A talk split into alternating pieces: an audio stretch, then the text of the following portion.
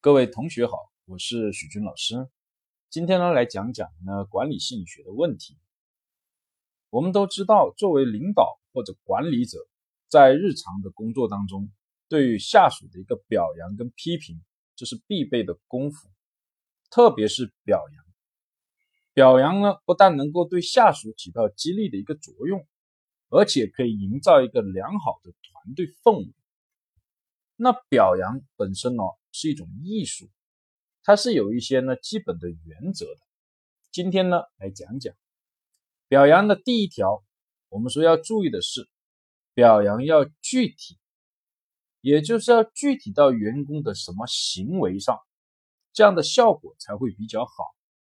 比如说，小张表现非常不错，没了，这样呢就比较笼统。有时候甚至会让下属感觉到这是一种客套，激励的效果就比较差。必须具体到是什么行为干了什么。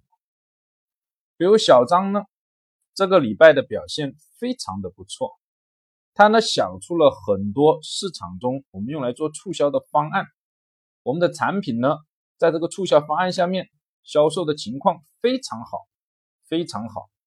哎，这就比较具体。明确，让小张知道他到底表现好在哪，也给其他人呢一个榜样的作用。第二个，要当众表扬。当众表扬不仅能够让被表扬的员工激励性更高，而且可以成为一种榜样，作为呢其他员工的一个标准。第三个，这也是很多容易忽略的。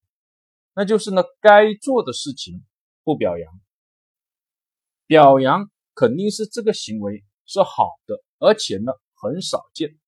如果该做的事情都表扬，就容易给呢员工一个暗示，这个该做的事做不到，很正常。比如说呢，徐老师当年本科刚毕业，大概是三个月这样就开始管员工。有一次呢，我就犯了这样一个错误。有一个新来的员工哦，进来的员工一个月内没有迟到过。当时呢没经验就表扬了，哎呦，小李刚来一个月，每天都准时来，能够来上班，没有迟到，表现非常好。结果就发现下个月部门里迟到的情况呢比之前要严重，因为这个表扬就暗示了迟到很正常。又比如说。我们比如说表扬，嗯，张三，张三哦，做的很好，领导布置的任务基本上呢每一件都完成了，这里就暗示着，哎呀，大家不要完成领导的任务，这非常的不好，所以一定要注意这一点。